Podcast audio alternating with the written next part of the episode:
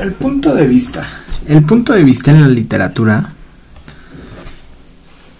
es un recurso literario que se describe la forma en la que narra o se representa una historia y quién la cuenta la historia. En pocas palabras, el punto de vista determina el ángulo y la percepción de la historia que se desarrolla.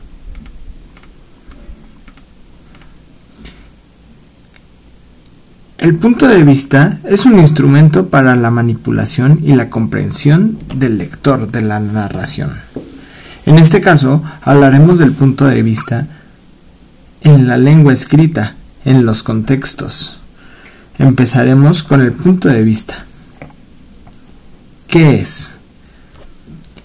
Es la característica de estilo eh, que consiste en elegir, mantener, a lo largo de un texto un determinado tipo de tratamiento, lo que se consigue por el empleo uniforme de los pronombres y conjugaciones verbales.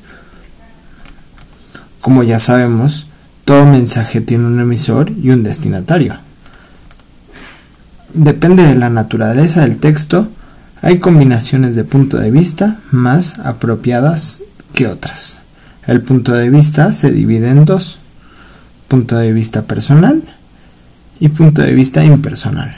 Cuando estamos hablando de un punto de vista personal, es un mensaje estrictamente de primera persona a segunda persona, como por ejemplo sería, te confirmo que tú tienes una cita en el dentista el próximo viernes.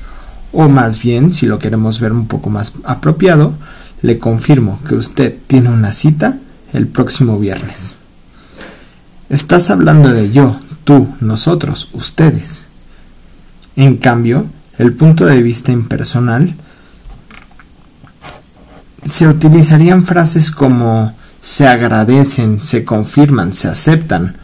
No estás dirigiéndote a una persona, sino a varias. Y como por ejemplo sería Se agradecen sus atenciones y se proporcionarán nuestros a nuestros delegados. Se aceptan las disculpas que nos ofreces. Se aceptan las disculpas, las disculpas que nos ofrece usted. Te deseo buena suerte, le deseo buena suerte, eso sería personal.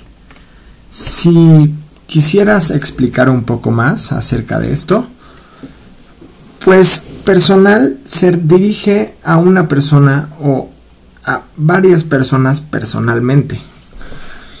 En personal se, se dirige a varias personas, pero no, es, no específicamente. Y bueno, esto fue todo por mi parte y muchas gracias por escucharme. Hasta la próxima.